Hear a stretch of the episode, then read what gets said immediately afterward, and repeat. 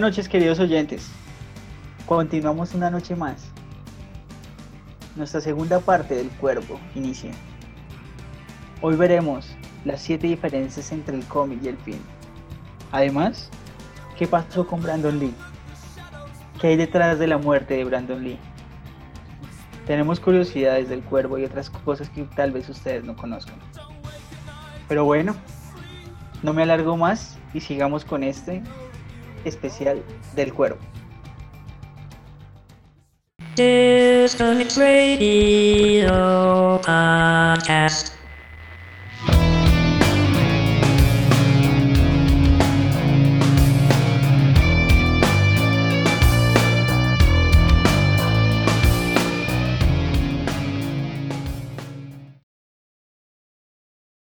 Pero bueno, quiero iniciar contextualizándoles. Esta es una novela gráfica publicada por primera vez en el 81 por James O'Barr. Se puede decir que El Cuervo es como el, alter ego de James O'Barr. Esta trágica figura justiciera que retoma el más allá para vengar pues, el asesinato de su prometida, nació de la trágica muerte de la novia de O'Barr. Ella fue atropellada por un conductor borracho en el 78. Así arrancamos el inicio de cómo nace el cuervo. Entonces, pues, en ese momento, él en esa confusión, pues él, decide enlistarse en Berlín y crea el cuervo como a manera de catarsis. Él hace una catarsis creando el cuervo y esa es como su manera de desquitarse, digamos, de, cobrar, de, de, cobrar justicia, por decirlo así. Eh, bueno, en el 81 nace su primera edición y está dividida en cinco capítulos.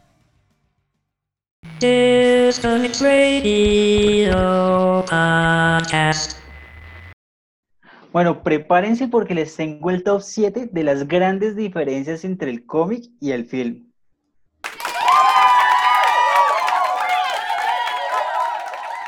Número 7.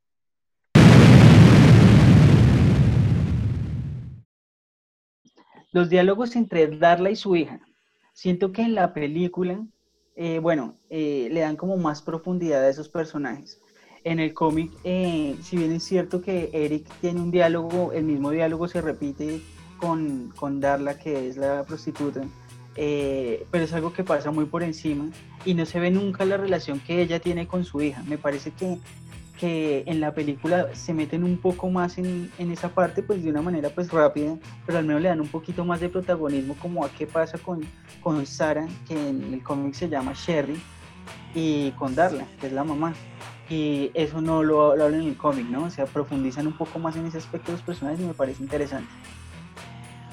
Bueno, sí, lo que dices, el, el personaje de Sarah, de Sarah, es un personaje importante porque de alguna forma eh, es como una luz, esa luz dentro de la oscuridad, pues que, que representa toda, toda la carga emocional eh, de, venganza y, y, pues eh, toda esa noche, digamos, la, la, niña es como la conexión entre, entre un sentimiento pues de amor, digamos, que, que hay entre ellos, ¿no? Porque recordemos que la, la niña, ello, era amiga de ellos dos y ellos la cuidaban, entonces eh, y, que aparte tenía pues todo su, su drama familiar con, con, su, con, su, madre pues drogadicta y, y que estaba en eh, amoríos con un fanboy. Digamos también esa diferencia que hay es una, es una cuestión totalmente previsible, ¿no? Eh, sobre todo porque eh, al llevar de un formato cómic, que digamos puede ser un formato como de fotogramas, algo muy estático a una versión también cinematográfica, eh, hay, que, hay que darle cierta profundidad a ese, tipo de, a ese tipo de escenas. Digamos, imaginen ustedes si en esa película eh, se abordara esa escena de la misma forma que se aborda en el, en el cómic, ¿no?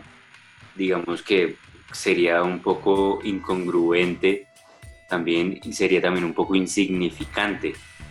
Entonces, digamos que ese, ese tipo de incongruencias, más que una incongruencia, es una congruencia con el formato cinematográfico. Sí. Bueno, número 6.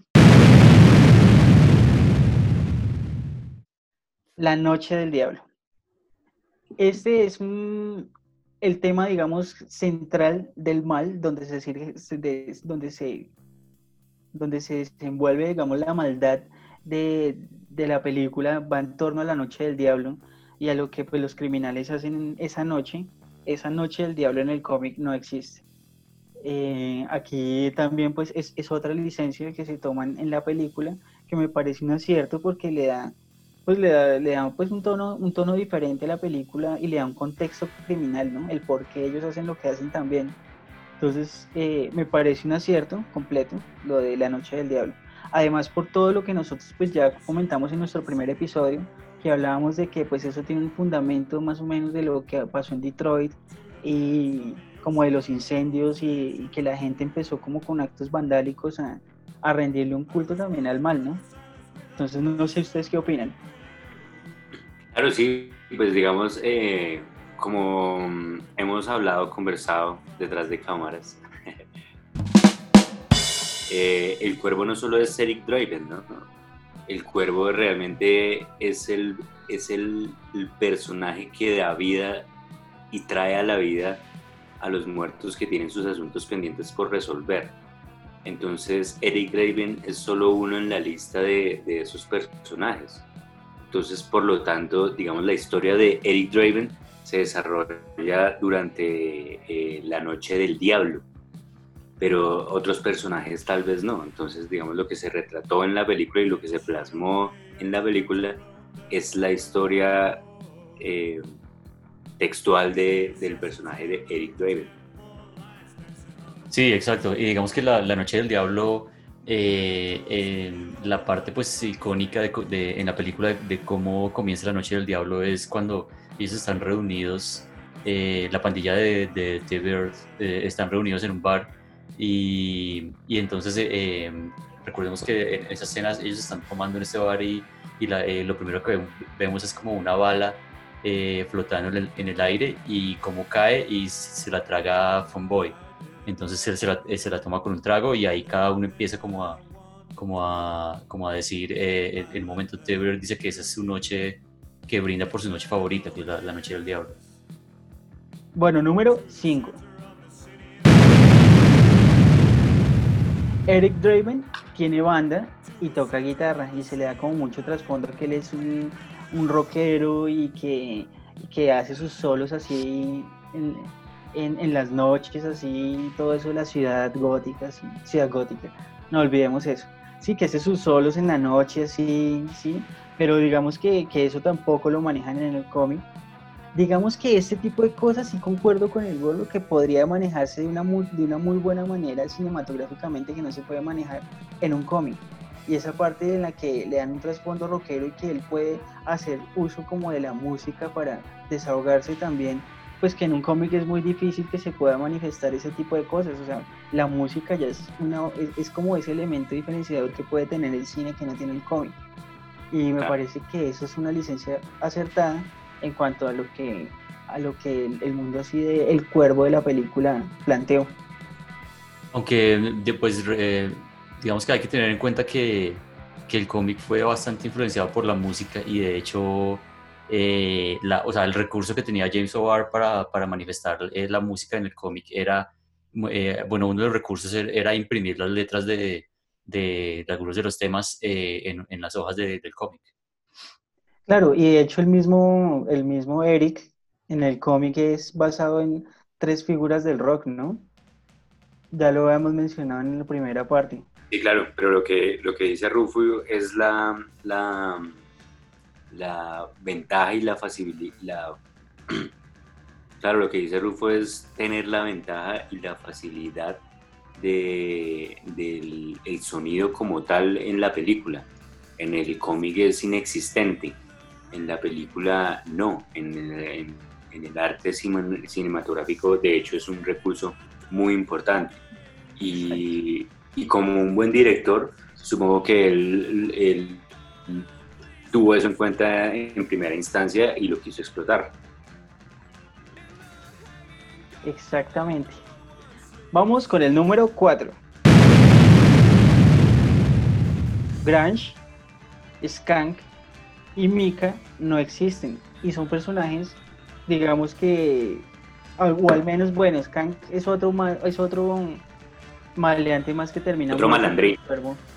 Sí, digamos que, pero, pero digamos que me parece muy determinante el trabajo o lo que hace Mika, que es la parte esotérica y hechicera de, de la película, la que digamos que viene siendo un guiño para, para Proyas porque él quería un, un asiático que tuviera superpoderes y que le quitara los poderes al cuervo y que Brandon le intercedió para que eso no pasara.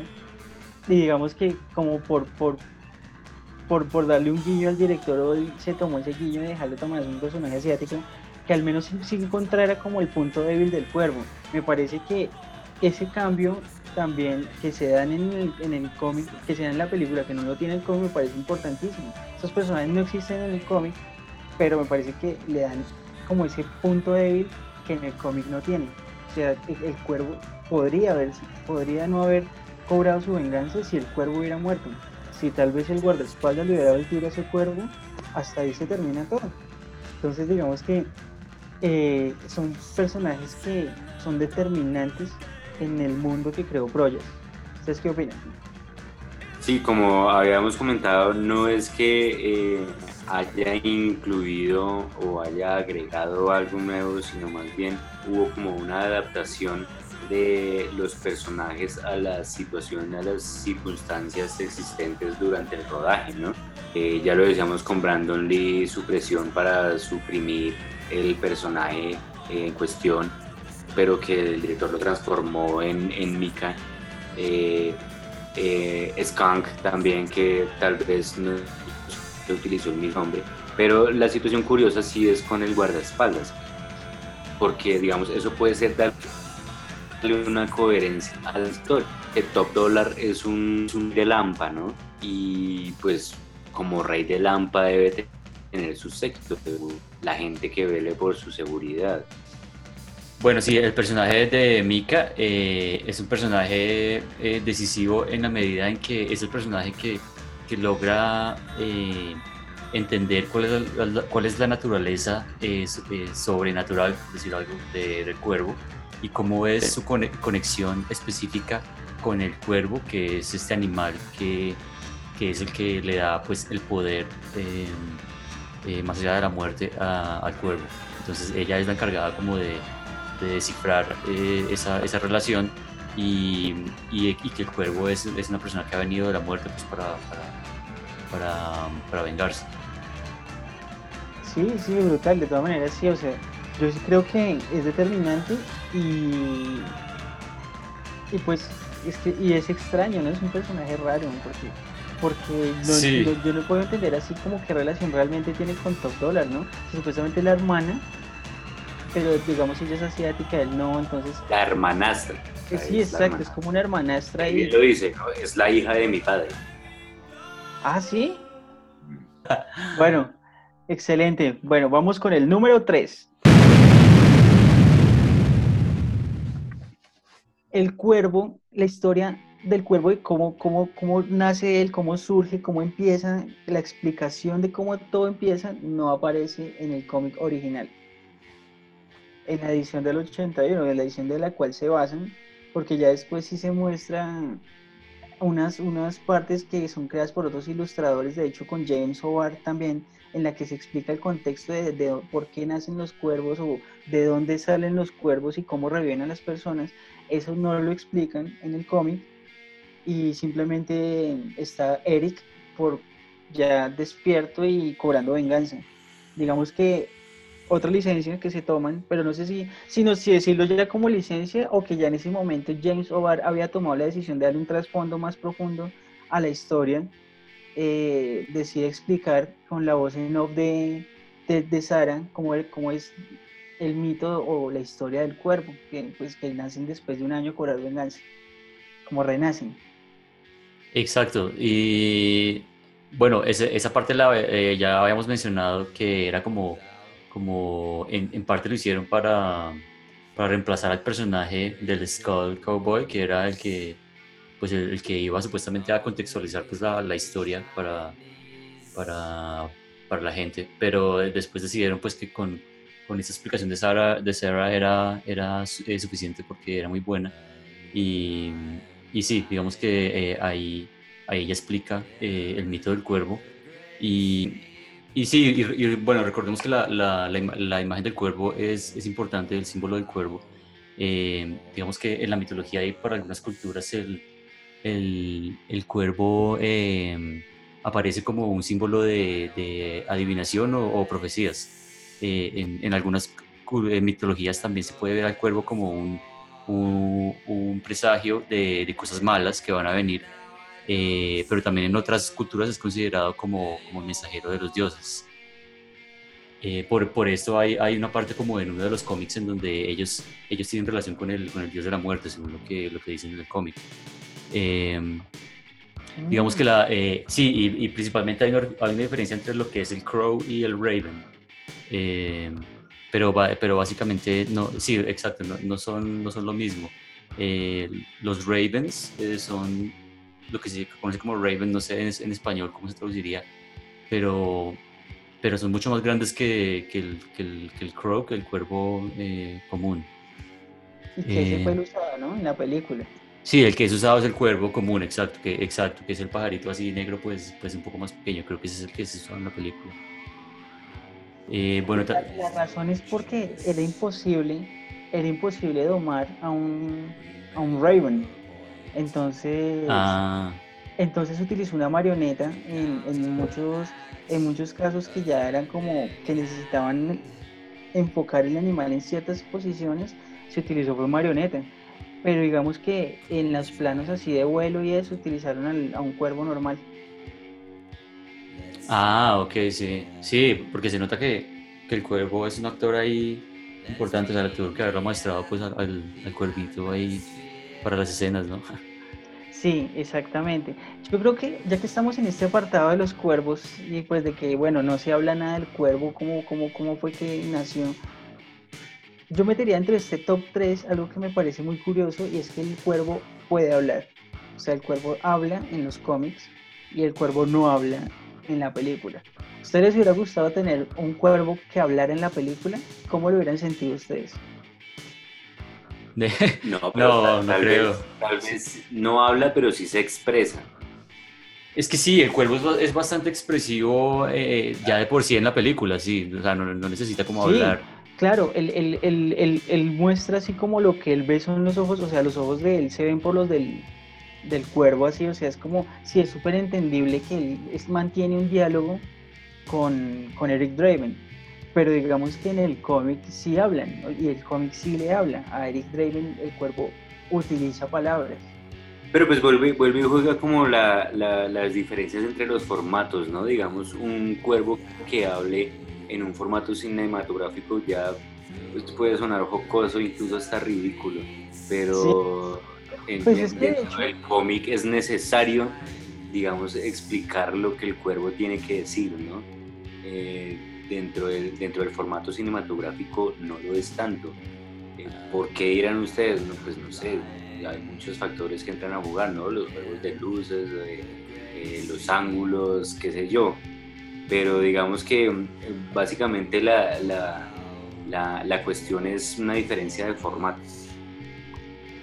Sí, exacto. Y eh, digamos que eh, la, razón tal, vez por la que eh, el cuervo habla es porque el cuervo de por sí tiene una, connotación de inteligencia en diferentes culturas. Digamos, hay, un dato interesante y es que en, la, en el folclore,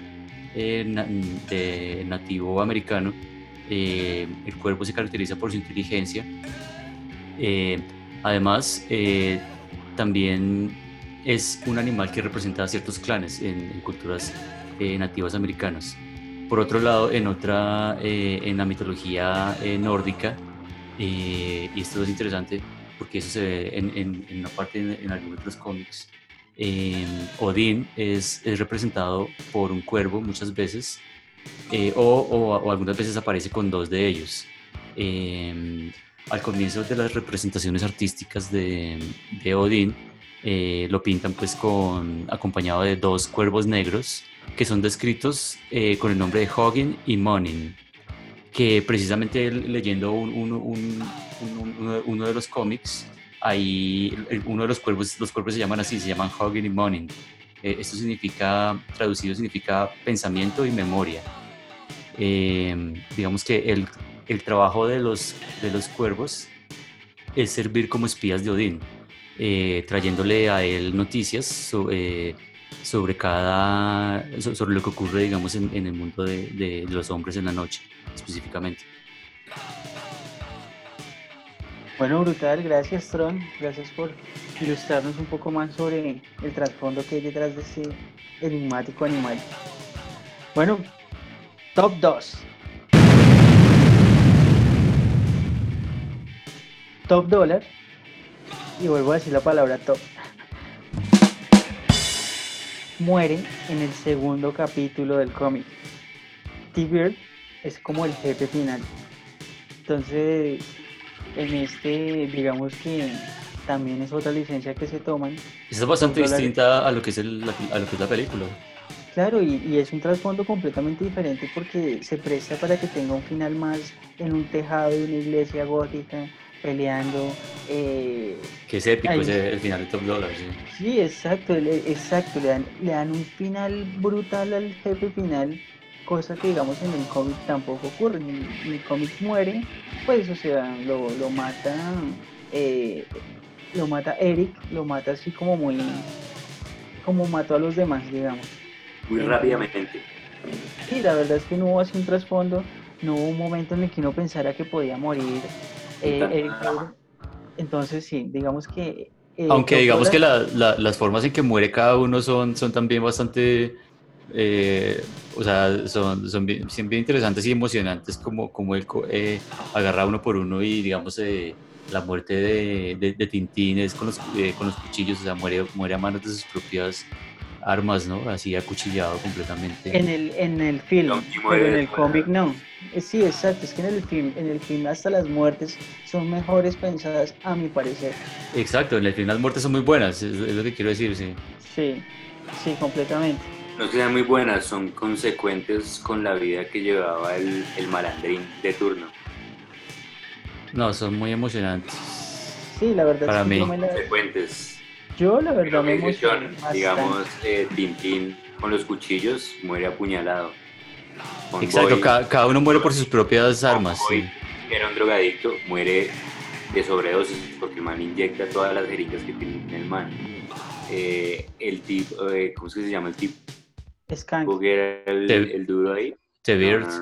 T-Bird. T-Bird. T-Bird. El, el, de, el del el, el pirómano mayor muere en medio de todo un espectáculo piromaníaco. Entonces, a eso me refiero.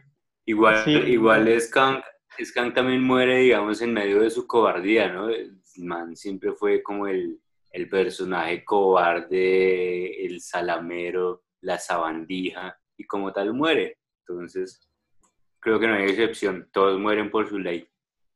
Interesante, muy buen punto. En el cómic no se ve así, que es otra cosa que yo lo doy junto a favor a la, película. Y número uno. Para mí, y siendo consecuentes con las muertes que hablamos, para mí eso es una cosa que me, me voló la cabeza y es la manera como muere Top Dollar, que es con los recuerdos y el sufrimiento que le pasa a Eric Draven de Shelley, que en el cómic, esa escena del, de cuando está en el quirófano sufriendo y agonizando, la vive es el propio Eric, no la vive Shelley, sino la vive Eric.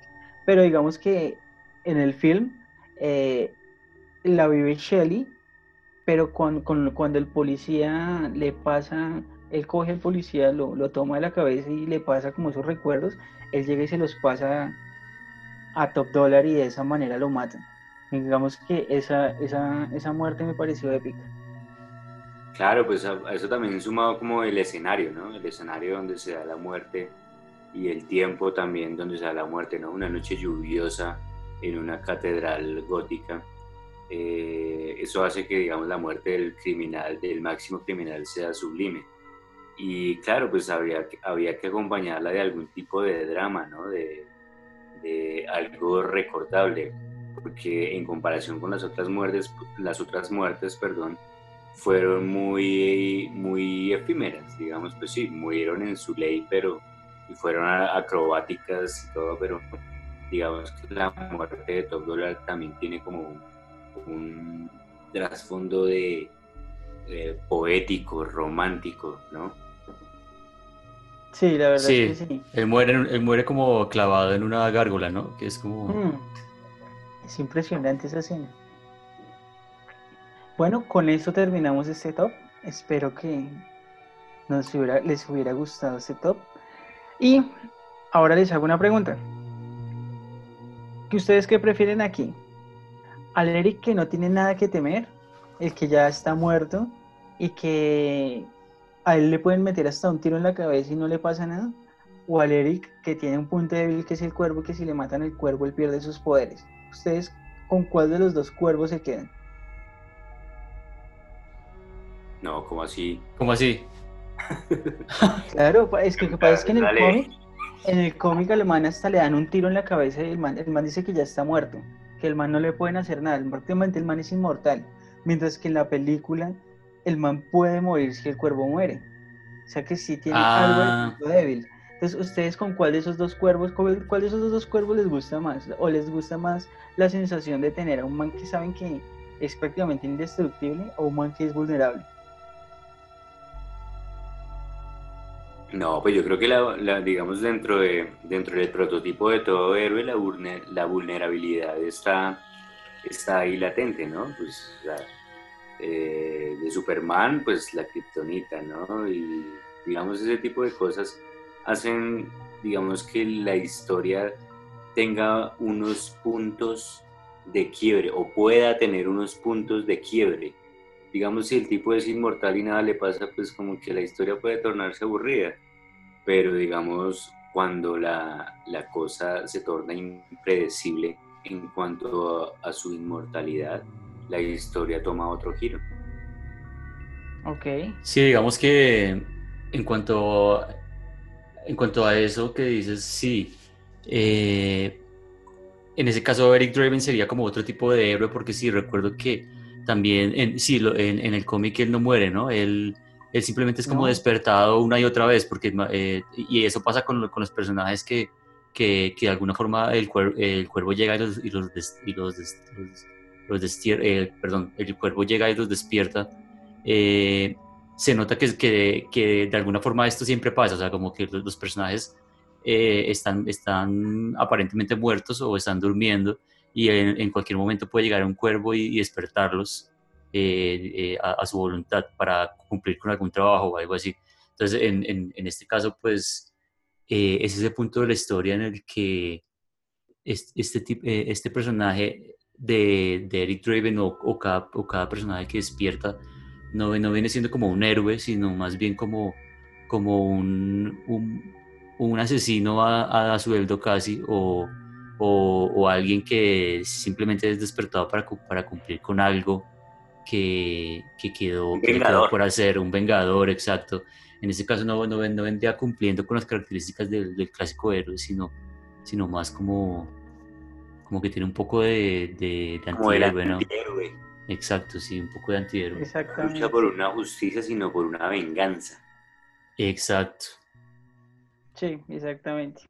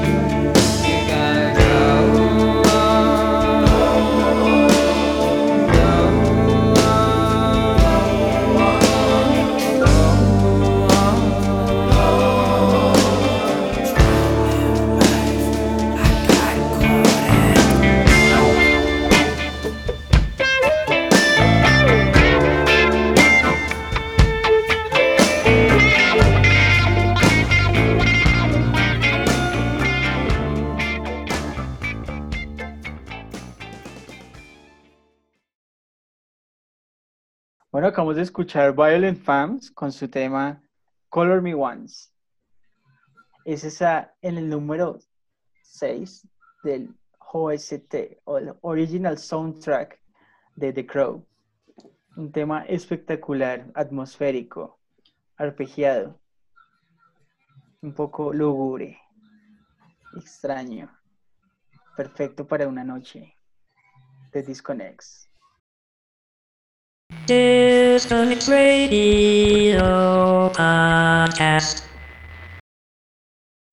Bueno, volvemos aquí a nuestra última parte de este especial con un tema controversial.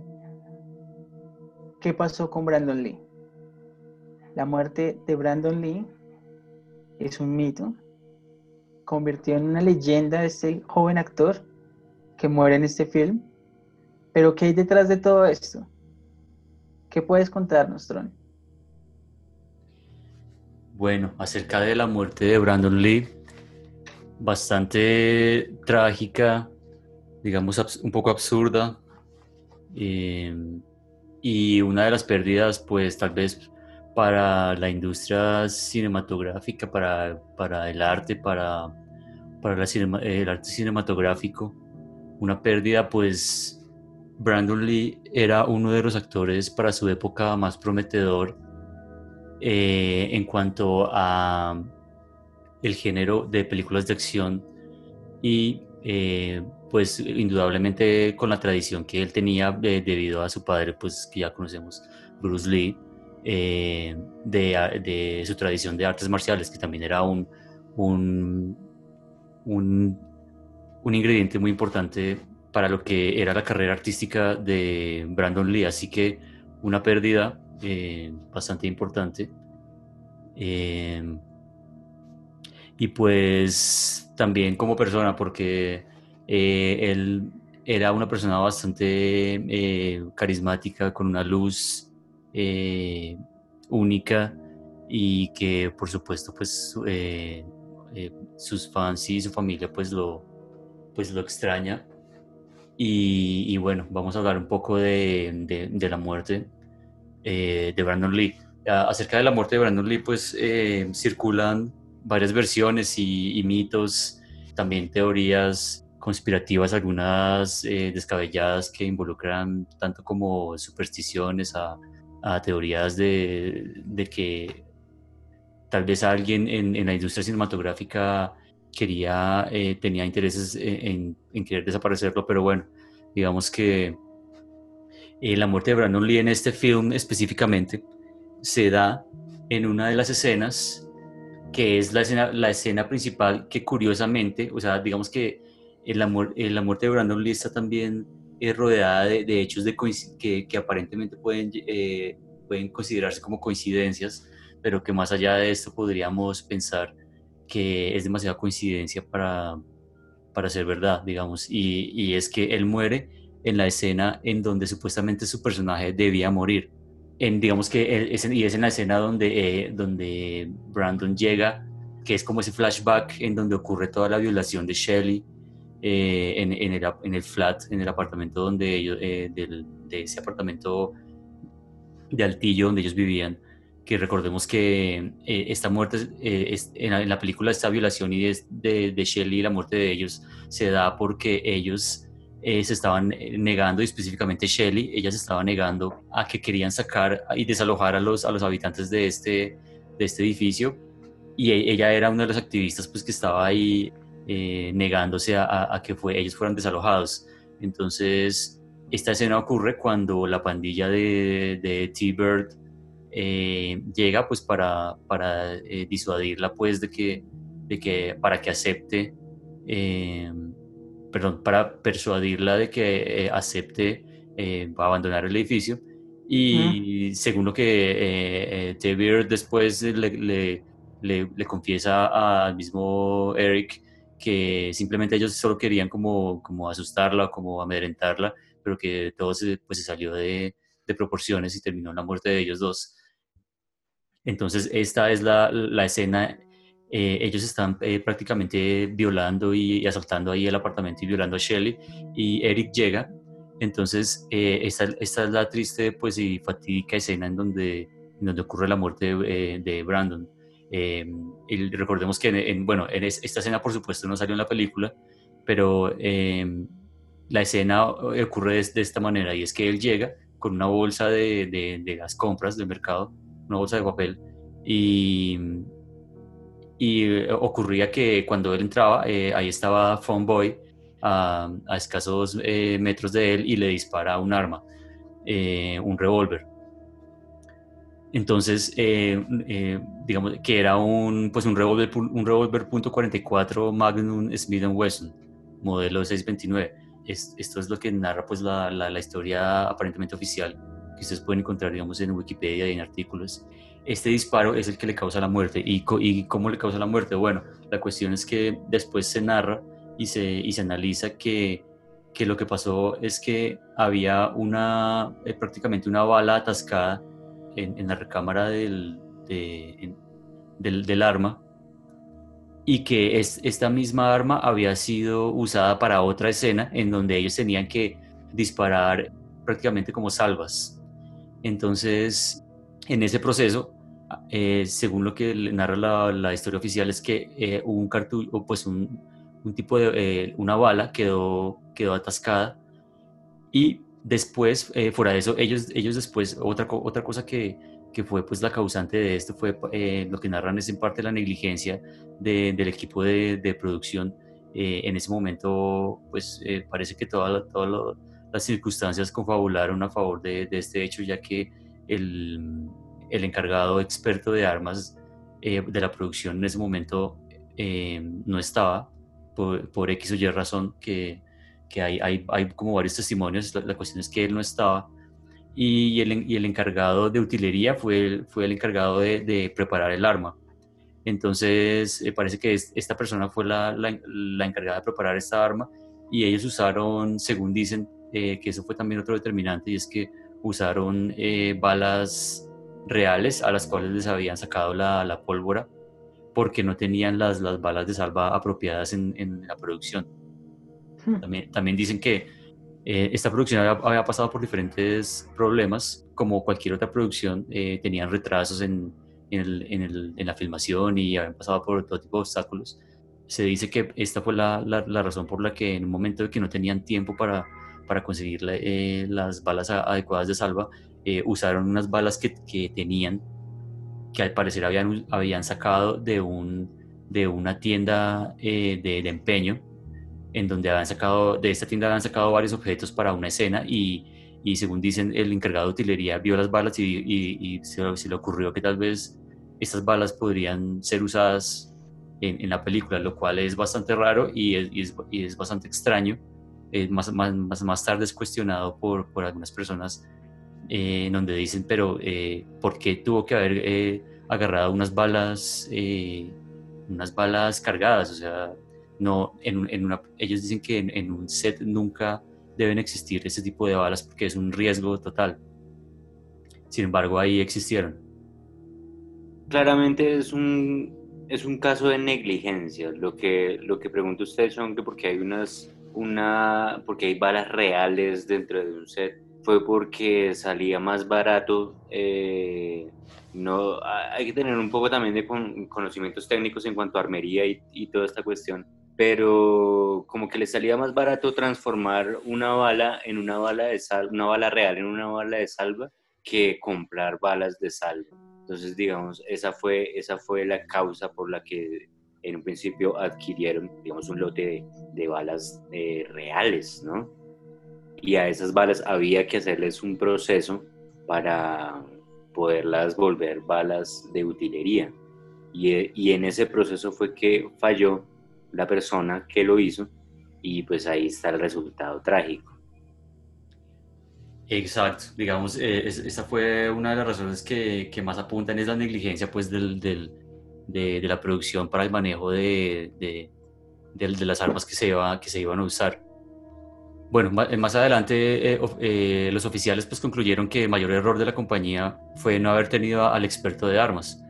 Y aparte de esto, pues la- como ya decíamos, la, la la negligencia en cuanto a, a- al uso de, de- de esta- de estas armas en la producción. Claro, de hecho, de hecho la madre, la madre de Brandon Lee pues ganó una demanda, ¿no? Por negligencia. Y si no estoy mal, la demanda mm, exigía una retribución económica de 4, 3, 4 millones de dólares. Bueno, eh, eh, eso sí habría que confirmarlo porque eh, pues dentro de lo que eh, vi, eh, finalmente concluían que no, no hubo a quien presentarle cargos. O sea, en cierta forma la, la familia quedó, en un documental mostraban que sí, personas de la familia quedaron un poco frustradas porque, porque ellos pensaban que esto ha- había sido como, como, o sea, que ha- había, había un cierto misterio ahí, que había, pues por decirlo de alguna forma, gato encerrado ahí y que ellos no, no, no se tragaban eh, la forma como, como pues, eh, el relato pues, oficial. ¿Qué dice usted, Rufo? ¿Sabe algo al respecto? En cuanto a la demanda. Pero no, en cuanto a la demanda, la verdad no, no estoy documentado el tema. Pero dudo mucho que, que existiera esa demanda. ¿Por qué? Porque no, había- no había nadie, no, porque no había nadie a quien demandar, güey. O sea, lo, lo, lo que dicen es que eso fue una cadena de negligencia en donde, en donde no, no, no encontraban a quien, eh, o sea, si, si esto hubiese sido como un, un crimen eh, planeado en contra de él, fue, fue perfecto porque eh, ellos no encontraron a quien culpar, ¿sí? O sea, decían, esto fue una cadena de negligencia en donde no podemos encontrar...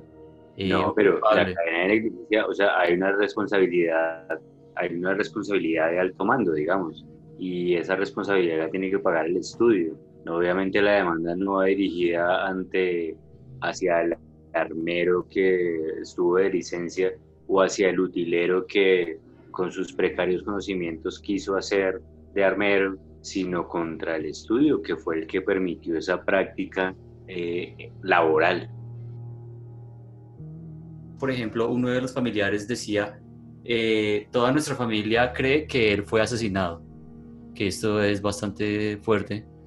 Eh, exacto, digamos, eh, Pues que El- realmente fue asesinado, weón. Exacto, fue- es que No, hubo, un- no hubo ni premeditación ni alevosía en el asesinato. Pero entonces fue, o sea, pero lo que dice, lo que dice Tron es que fue doloso, no fue Fue- culposo. exacto, fue declarado como accidente. O sea, los, relatos oficiales es que fue declarado totalmente como un accidente, entonces no, no, por, por eso mismo prácticamente no, no hubo a quien procesar. O sea, eh, según tengo entendido, de esta muerte no hubo nadie, nadie procesado, como na- o sea, que no, no se presentaron cargos of- oficiales. Eh, digamos que eh, un- eh, algo impactante, O sea, bueno, estamos, de acuerdo, estamos de acuerdo en que no hubo, estamos de acuerdo en que no hubo premeditación. Yo la verdad no creo. Pues yo pensaría, eh, no, no sé, o sea, no tendría las pruebas como para decir si, si hubo premeditaci- premeditación o no, pero, Pero digamos que, bueno, y ahí es donde entran las, la- las teorías Conspirativas. conspirativas.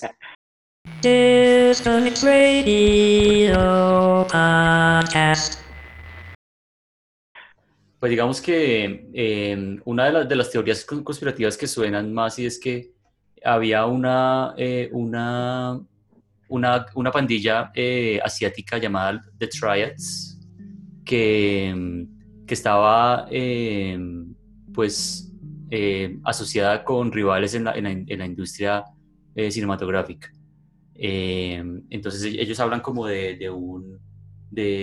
que hubo como eh, un- una, cierta conspiración de, desde, ciertos intereses en, el sindicato de, actores de China. Esto, esto lo nombran, digamos, en una... eh, entrevistan a una persona cercana a ellos y, y él dice que hay, hay una persona cercana a él que cree, que cree esto. Eh, algo curioso y es que eh, en el funeral, eh, estas son imágenes que se ven en un documental que está en YouTube, que se llama eh, La misteriosa muerte de Brandon Lee. Eh, entrevistan a Steven Seagal y, y Steven Seagal pues dice que aquí hay, dice, aquí hay algo terriblemente incorrecto y si bien o alguien intentó asesinarlo o, o hay algo, o, o si hubo un caso de, de negligencia, eh, un terrible caso de, de, de- de sucia negligencia aquí en, Bueno, pues es que sí, o sea, no es loco también pensar que lo querían matar. Digamos que no por, digamos que no por fines así, viéndolo de una manera macro que se convirtiera él en una figura, mejor dicho, que fuera una amenaza para, para un grupo de líderes o una cosa así más grande, sino pudo haber sido un crimen pasional o pudo haber sido por una venganza de algo, pudo haber sido por, por algún, algún problema interno familiar, tal vez por, por haber alguna cuestión así sido más mínima pero pudo haber una venganza, pues eso, eso tampoco, tampoco está tan loco, ¿no? Exacto, ahora, ahora yo, tengo, yo tengo una pregunta. Digamos, eh, el sindicato de actores de China, pues Brandon Lee ya era un ciudadano estadounidense. Entonces, ¿qué tenía que ver con el sindicato de actores de China? Sí, tal vez eh, era relacionado con su padre, tal vez. Y digamos que eh, aquí... Padre eh, ya estaba muerto, güey. Sí, sí, digamos que, digamos que esa, esa teoría pues eh, no nació como muy elaborada, digamos, fue, fue como una, algo que, que una persona creía. Eh, por otro lado, sí hay, hay, una conexión que sí es como bastante misteriosa en cuanto que eh, es otra, teoría. Eh, hay, una, hay, una famosa película de Bruce Lee que se llama eh, The Game of Death. En esta película, Bruce Lee interpreta a un actor que está filmando una escena en la cual a él, a él le disparan eh, eh, de- desde, o sea, el personaje de Bruce Lee le disparan eh, y hay una persona que está como escondida dentro de, dentro de los actores de la película y esta persona eh, le dispara. Que mucha gente dice que pues es un, es un, es como una especie de, de, indicio como escalofriante de, de lo que le iba a pasar a, más adelante a, a Brandon en esta película, pues que un- prácticamente un actor le disparara y, y esto se hiciera real. Distance Radio Podcast. Eh, mi punto es que eh, a, a este, este tipo de, o sea, ahorita se estaba empezando a ver que a estas personalidades de, de- de- de Hollywood, resulta que Hollywood no es lo que pensamos, parece que es como un nido de, serpientes, porque, y mafias, es lo que siempre hemos pensado. Un nido Bueno. de serpientes. Sí, y, y de, y de mafias, que, que ya, ya, ya, no sé, ya también, eh, como hemos visto, ¿no? El, eh, diga- digamos, ya sabemos que actores como Mel Gibson han denunciado cosas súper oscuras en cuanto a lo que es Hollywood. Eh, ustedes lo pueden buscar, digamos, lo, lo que, lo que le ha dicho. Entonces, eh, parece que Hollywood está lleno como de mafias y, y de... Y de cuestiones- redes. y de cuestiones oscuras, exacto, que se mueven ahí. Entonces, eh, digamos que una, una posibilidad es que cuando es, cuando, y, y se sabe, o sea, cuando los artistas empiezan a, como a, a tener conciencia de qué está pasando y de alguna forma, y de alguna forma empiezan a investigar y se empiezan a- a- a adquirir como conocimientos, cosas que no, de- no debían saber, eh, ahí es cuando supuestamente llega la necesidad de, de silenciarlos o de, o de, o de acabarlos, ¿sí? Porque O de advertirlos. Vea lo que pasó también con eh, Jim Carrey. Cuando, el, cuando este loco también empezó a investigar un resto de vainas, la novia muere. Entonces, pues, también- Exactamente. Jim Carrey es uno de los casos. El punto de, de- de hablar de esto es que, es que es entender que tal vez o sea, hay- existe una posibilidad de que sí hayan, eh, hayan hecho un complot para asesinar a Brandon Lee por alguna razón que, que él sabía algo o, o- o que tal vez él, él estaba... Que era ese algo que él sabía. Pues no se sabe, o sea, eh, posiblemente, digamos que eh, yo podría pensar en que tal vez él, él en algún momento empezó a tener curiosidad sobre lo que fue la muerte de, de su padre, o sea, porque eso mismo pasó, si, si nos damos cuenta, con el príncipe Harry ahorita, no sé si ustedes escucharon la, Uy, esa la- fue otra bomba. la, la noticia del príncipe Harry que, que se, se separó, de- se desligó, renunció a la, a a a la familia real. Al linaje. Exacto, ¿por qué? Y la cuestión, ¿por qué? Pues porque él empezó a, a- o sea, es obvio que en algún momento él empezó a ser consciente de, de qué había pasado con la muerte de su madre, o sea, eh, y, y todo, y todo el complot que había, que había existido ahí. Se parece, eh, o sea, según lo que, lo que se ha destapado últimamente, eh, es que ella muere por una orden directamente de la corona, de la corona de Inglaterra. Distance Radio Podcast. To- Todo esto para, para decir, cuando existen ese tipo de, de muertes misteriosas que, que son completamente accidentes tramados y que, y que no hay nadie eh, que se pueda responsabilizar delante de- detrás de todos ellos, eh, muy seguramente hay manos pues orquestando como, como, como ahí eh, tratando de ocultar y tratan- tratando de silenciar eh, ciertas verdades. Pues lo, lo que comentan es supremamente válido, ¿no? Porque, digamos, la podredumbre de la élite y las oligarquías eh, se presta para esos excesos, ¿no? Y el Y mundo del espectáculo, de hecho, también es bien descompuesto. Eso socialmente es supremamente condenado y supremamente menospreciado. Entonces, eh, eso les quitaría legitimidad, digamos, ante el vulgo. Pero en el caso específico de Brandon Lee, digamos, que es el tema que nos atañe, que eh, no hay, digamos, tanta certeza y tanta trazabilidad en cuanto a las razones y los motivos de ser asesinado. Digamos lo que, claro, lo que comentan de, de, Michael Jackson y la princesa Diana, eh, pues, o sea, aunque no es conclusivo, sí es muy influyente a la hora de formar una opinión, ¿no? Y hacerse una opinión. Pero digamos en el caso de Brandon Lee, no, no, hay, no hay algo concluyente. El tipo no era, digamos, un actor influyente dentro del medio. Era, digamos, un, un actor de mediano rango, ¿no? Fue, de hecho, para en el casting se consideró el man como última instancia, en una última instancia, ¿no? Primero se consideraron otras figuras actorales antes de considerar al tipo. Eh, no estaba en los planes del director, no estaba en los planes de nadie, sino fue una opción económica lo que los llevó a contratarlo. Entonces, yo comparto, claro, comparto, comparto la idea también de que de esos, de esas, de esos suicidios misteriosos, ¿no? Pero creo que en este caso sí fue una cuestión de pura y física negligencia. En el caso de Brandon Lee, digamos que la, la, la, la razón para pensar que hay un gato encerrado ahí es por eh, es el indicio de que su padre también muere de una forma de, de una, de una forma absurda. Tal vez él sabía algo sobre eso, tal vez querían silenciarlo.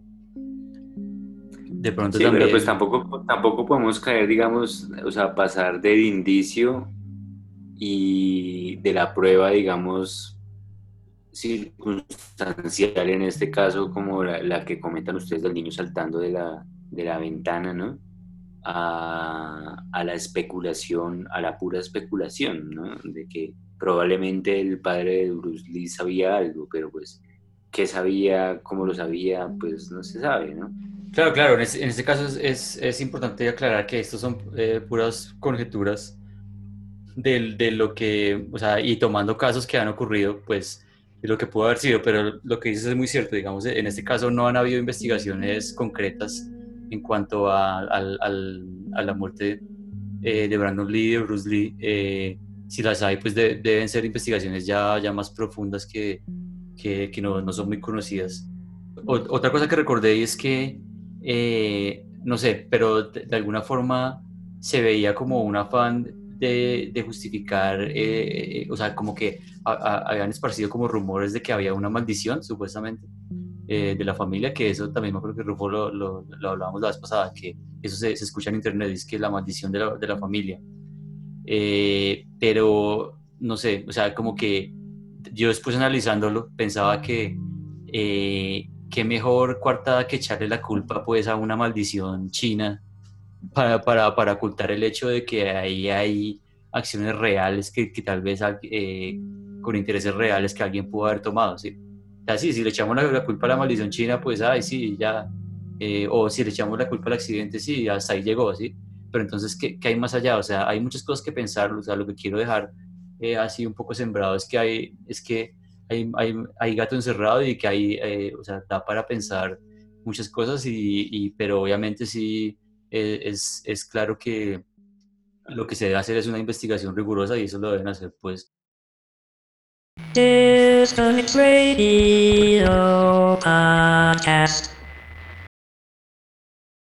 Aquí ya están las posiciones, o fue orquestado, o fue realmente una negligencia. Ustedes ya son los últimos en tomar la decisión. Saquen sus conclusiones.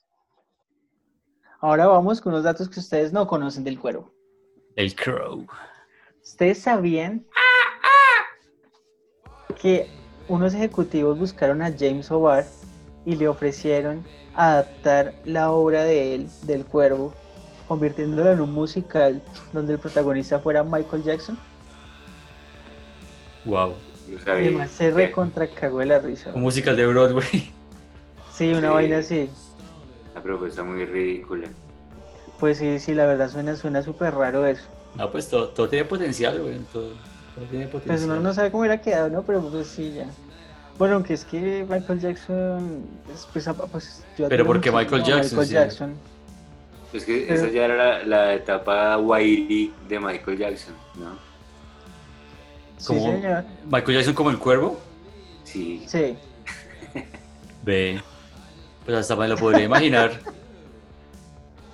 Pues ese man, pues ese man, es, el man es- mantiene lo suyo, sí. Pues, es- pues aunque también es como raro. Es que ya después de ver esto, esto del cuervo, ya de hecho ya es- me cuesta pensar en un musical con Michael Jackson. No, es, es- no sé, no. Si un musical hubiera sido con este man de, de Cure, no sé, o algo así, con Michael Jackson. Bueno, ustedes sabían. pensando era en billete, en vender. Ok. Bueno, pues sí. Bueno, ahora ponle cuidado a esto. Ustedes sabían que El Paraíso Perdido es un poema de John Milton y ese es el poema que le narra Tibert a o que se lo lee Tibert a, a Shelley en el momento en que irrumpen en su apartamento. ¿Qué pasa con ese poema? Que ese poema le gustaba tanto, pero tanto a Alex Proyas, que de hecho el man quería hacer una película de ese poema, basado en ese poema. O sea, le tenía muchísima, o sea, para el man era lo máximo, por eso fue que decidieron incluirlo en la película. ¿Era un poema en qué parte? En- En, en la, en la película, el poema de El Paraíso Perdido. Cuando, cuando Tebert eh, empieza a leer unas cosas, que empieza a leer como- Ah, ah, ¿se acuerda que la otra vez hablamos de eso? Sí, que, que- que era lo que- que- leía ahí. Exacto, y lo que lee es ese poema. El poema de. Ah, correcto. Bueno, Bien. sí, porque ahí, ahí él, sí, él lee como unas palabras que para, yo pensé que eran como líricas de una, de, un- de una canción de, de la banda de, de Eric de Draven en la película. pero no sabía Ah. que era un poema. Exactamente, es un poema y el man, o sea, le encanta ese poema, pero ya es que hasta en una película quería hacer de eso. Ahí les dejo. Yo, yo tengo, yo tengo un, un- un dato curioso también. ¿Ustedes recuerdan la escena cuando la, pan- la pandilla de T-Bird está reunida en el bar y, y- y que empiezan a hacer su famoso Star it up, enciéndelo, enciéndelo? sí, sí. Bueno, ¿qué, qué pasa en esa escena? Ellos están, o sea, la, la primera, la primera secuencia en esta escena es la bala, es una bala que flota y después cae en la boca de Funboy. ¿Cierto? ¿Ustedes recuerdan esa escena? Ajá, Claro. completamente. Exacto. Y bueno, qué curioso que, o sea, lamentablemente, digamos, ya sabemos que fue este actor Michael Massey, Funboy, el que asesina accidentalmente a, a Brandon Lee. Y bueno, y, si, si- nos ponemos a analizar esta esta escena, perdón, si, si analizamos esta escena, ¿por qué la bala que flota y cae en, en la boca de Funboy porque es Funboy el primero en tomarse la bala y no, y no el jefe de la pandilla que es eh, T-Bird. ¿Acaso esta escena nos está queriendo decir algo más allá? Como si fuera premonitorio. Como si fuera premonitorio de que es Funboy el, o el actor Michael Massey el encargado de poner la bala, la bala mortal en Brandon Lee. El destinado. Oye, sí, Exactamente. qué curioso, Tron, qué Eh, curioso. Pueden ser aliens también. Pueden ser aliens. Aliens. ¿Aliens? Bueno, buenísima, Tron. Un cuidado, a ver. curioso. A ponle cuidado a este dato curioso. Venga, yo tengo, yo tengo un dato curioso. A ver, dale, dale, Doggy, ¿el cuál? Eh, ¿Ustedes sabían que antes de considerar a Brandon Lee fue considerado para el personaje Johnny Depp y River Phoenix? Wow, sí. Pero que por motivos presupuestales no se pudo concretar. Ah, o sea Uf, ¿en que. serio, marica? Brutal. Excelente, no, sabía. Marica. Johnny Depp hubiese sido. un- un- pero digamos que. O es, sea, el Johnny, es el Johnny Depp de las manos de, de manos de tijera, ¿no? Es más o menos como esa época. Claro. exacto, es- ese, ese era lo que iba, eso era lo que iba a decir. Digamos que. Eh, ¿Qué tanta popularidad tenía eh, Johnny Depp eh, en esa época, más allá de, de, de- de Brandon Lee? No mucha. Pero digamos que River Phoenix sí. Como, como para justificar que, que, que, le- que el- que le- que la cuestión fue por presupuestal. No lo creo. Pues, Pero eh, yo creo que al menos salariales un poco de más de los popularidad. actores que- fueron mucho más elevadas que las de Brandon Lee, ¿no? Sí.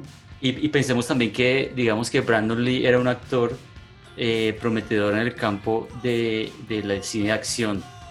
Y digamos que la película del cuervo eh, tenía escenas, escenas de, escenas de acción, eh, bastan- bastantes escenas de, de pelea, que me parece que para el- lo que fue Brandon Lee le, eh, fueron, fueron perfectas. O sea, en cierta forma, eh, no sé si, si Johnny Depp eh, tenía como una trayectoria o característica como de- para un actor de, de acción como, como lo que sí se venía perfilando Brandon Lee en el momento, porque recordemos que Brandon Lee había hecho ya eh, eh, pocas películas, creo que le había filmado dos películas. Rescate en el barrio japonés. Ah, ok. películas de acción. Ah, Sí. claro, y de hecho, de hecho, de hecho, creo Exacto. que Brandon Lee también había hecho una con este actor, el, el mono este que hace de, de ruso en Rocky. Sí, Long el- la que dice Julián, En sí. el barrio japonés. Papi, pero tú que pongas atención porque si no estamos aquí. Entonces, quiten No, sí. que yo hablo, weón. Esa, esa fue la película más famosa que le había hecho y fue la película que lo empezó a perfilar como, como, como héroe de acción, así actor de, de acción importante. Y además Ajá. que él tenía pues todo el legado de, de lo que era Bruce Lee, obviamente.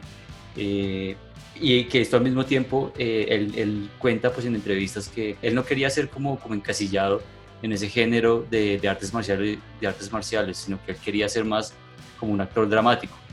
eh, pero finalmente, pues obviamente por sus características y todo lo que él aprendió y todo su legado, pues terminó siendo, perfilándose hacia las películas de, de acción con, Claro. con escenas de, de pelea y todo esto, y pues el cuervo tiene bastantes escenas, secuencias de, de pelea eh, importantes que, que para un actor como él, pues eh, era, eran perfectas. Brutal. Sí, bueno, la- Ahora, si algo- si algo- ¿ustedes si algo- sabían? La rentabilidad es la bala, las teticas, el culito. No, y de todas maneras que, de todas maneras, de ser. ¿Que la rentabilidad de qué? Que si algo, que si algo da rentabilidad en el mundo del cine es la bala, las teticas, el culito. Claro. Eh, sí, hablemoslo a carta abierta. Culito, teticas, bala, bala, bala. Es, no, Claro, es, de, la- es de calibre Eh, la 35, película güey. de Mario Duarte y Gonzo. Claro. Es lo que vende la violencia. Claro, es lo que- Bueno, listo. Vale, cuidado. ¿Ustedes sabían que James O'Barr hace un cameo en esa película? El man hace un cameo en, en la escena en la que en la que Gideon, o sea que el- la prendería está explota y está el policía, pues tiene así a Eric Draven y le está diciendo como que se quieto, que no sé qué. Y como que hay unos maleantes así que están como haciendo un saqueo. Entonces el man voltea a mirar así y cuando mira ya no está Brandon Lee Sí. ya no está- cuando el man voltea a mirar esos manes que están ahí saqueando, eh, eh, aparece James O'Barr así con un televisor, marica. Ah, sí. televisor, sí. Esa es muy, esa es muy clásica, clásica en la vena así de, de- de- de los, de los, pues, pro- eh, digamos, no sé, pensaría Hitchcock, o un clásico Hitchcock en las películas cuando el man salía así de incógnito, así caminando, o, caminando o, el propio Stan Lee en, sus, en las películas, Lee, sí. exacto, el más famoso, digamos. Es el más famoso, pero digamos que yo creo que el Hitchcock es, el, pri- es como el Sí. que empezó con eso. Ese es un guiño total, sí, no sé si fue Hitchcock el que, el que empezó con eso, pero, pero sí sería un guiño total, digamos, a, a- a- o probablemente a Hitchcock, sí. Uy, sí, cómo no. Disconnect Radio Podcast. ¿Ustedes sabían que Michael Massey, el actor que le disparó al cuervo, se retiró un año de la actuación? Sí, sí, había sí, escuchado algo. Perfecto. Sí, él, él terminó pues, pues como devastado en cierta forma y deprimido por lo que había pasado, ¿no? Porque Sí, ¿no? Y es fue el- la persona que le disparó, pues eh, De hecho, el man, de hecho, el man jamás en su vida, porque el man ya falleció, ¿no? Si no, ese man falleció en 2015. El tipo nunca vio la película. Uy, sí, Ve. exacto. Y murió joven, a la final murió como de 60 años, como 59 años, una cosa así. Qué triste. Y pues sí, relativamente joven. Bueno, ahora esta. ¿Sabían que James O'Barr con las ganancias le compró un carro a su mamá y un equipo de sonido para él y ya el resto lo donó? ¿Las ganancias de la película? Sí, Sí, me parece también sí. porque de manera era bien, bien pana de, de Brandon Lee, ¿no? y el man como que el le remordimiento no le algo, algo inmoral como lucrarse también de un proyecto en el que sabía que había fallecido pues Brandon Lee, su amigo. Exactamente. como que esa fue su decisión, su forma de espiar su culpa, ¿no? Exactamente. Sí, un poco. Bueno, sí. y ahora les tengo esta. El maquillaje del cuervo hay dos, hay dos informaciones. Que el performance del cuervo nace de una marioneta que O'Barr vio en un teatro de Londres. De ahí pensó pues en hacer eh, ese estilo así porque pensaría que encajaría como en su personaje. Pero Lan Anderson, el maquillista, cuando estaba haciendo el maquillaje él no estaba contento como con el resultado. Entonces el man decidió maquillarse, él, mismo se maquilló y se acostó a dormir. Cuando se levantó el man se vio así como medio desaliñado, pero como con el maquillaje medio puesto y pensó que ese era el look que debía tener el cuervo el maquillaje. Es por eso es que a veces lo vemos así como tan, no es tan perfecto así, sino es como con, como con una dejadez, ¿no? Ah, ya, que pues es un poco inspirado como en el tipo de Arlequín, ¿no? Como, como en ese Arlequín Sí. que... Exactamente. Pues bueno, con esto concluimos esta noche. Quisiera escuchar, antes de cerrar, oficialmente una reflexión de cada uno de ustedes dos. Les agradezco mucho por haber estado aquí en esta noche de podcast. ¿Qué tienes para decirnos, Tron? ¿Qué te pareció todo esto? ¿Qué conclusión te deja? Bueno, una conclusión personal en cuanto al Cuervo, la película, fue una de las películas que vimos en nuestra niñez y definitivamente fue un clásico. Eh, más adelante la, banda sonora, empezar eh, apreciarla, eh, los, temas, todo era muy bueno. Pero sí, definitivamente El Cuervo es una de las películas relacionadas con la música y con el cómic eh, más importantes y que, y que pues tiene un lugar en, en- en nuestros corazones específicamente eh, para toda la vida y así lo será siempre. Gracias, Tron. Brutal eso, brutal. Bueno, Igor, ¿qué conclusión queda de todo esto? Bueno, muchachos, pues que mm, indudablemente es una película de culto, ¿no? Especialmente quienes nacimos en la década de los 80s, incluso comenzando a los 90s, podemos considerar y llegar a esta conclusión. Tanto lo que significó esto para la escena musical de los 90s como para todo el desarrollo contracultural de los 90s fue un aporte muy valioso cinematográficamente hablando. Eh, Sí, sí, es, una, es una película que, que llega fácilmente y que se absorbe fácilmente y que se recuerda fácilmente. Entonces pienso que todos los de nuestra generación la recordamos con mucho, mucha emoción, con mucho sentimiento. Gracias, Dogor. Muchas gracias. Con mucho gusto. Bueno, yo realmente disfruté mucho haciendo este podcast. Es un homenaje y un tributo a una película que sin duda me marcó en muchos aspectos y a muchos de nuestra generación, así como lo dijo el Dogor. Y ha sido aún mejor poder deconstruir esta joya cinematográfica con dos colosos. Gracias, Dogor. Gracias, Tron. Bueno, no, gracias a todos los- nuestros oyentes que están por ahí, espero que hayan disfrutado pues y que se hayan informado y, que haya sido un poco valioso pues eh, lo hicimos con, con, la mejor intención de pues de, construir como dices Rufo la, la película y aportar también eh, conocimientos a las personas y espero que nos escuchen por ahí. Nos vemos Bueno, sí, pues muchas gracias a todos los oyentes por habernos escuchado, por tomarse el trabajo y el tiempo de haber escuchado todas estas sandeces que os hemos estado diciendo por dos horas. Pero no, mentiras, estoy bromeando. Muchas gracias de corazón, eh, esperamos nos sigan acompañando. Pero lo único que sí tengo que decir es, enciéndelo, enciéndelo. Un abrazo a todos. Bueno, quien les habló Rufo, gracias por una noche más de podcast de misterio.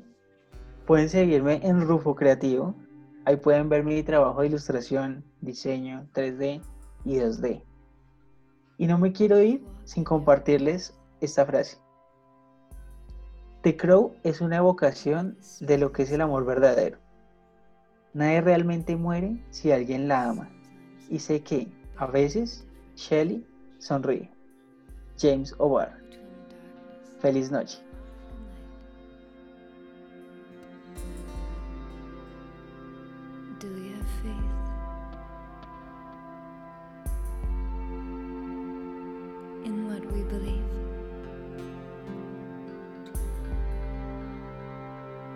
Do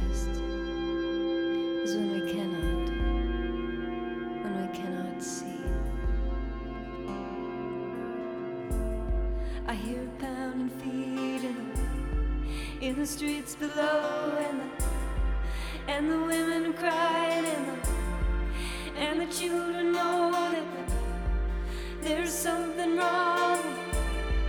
It's hard to believe that love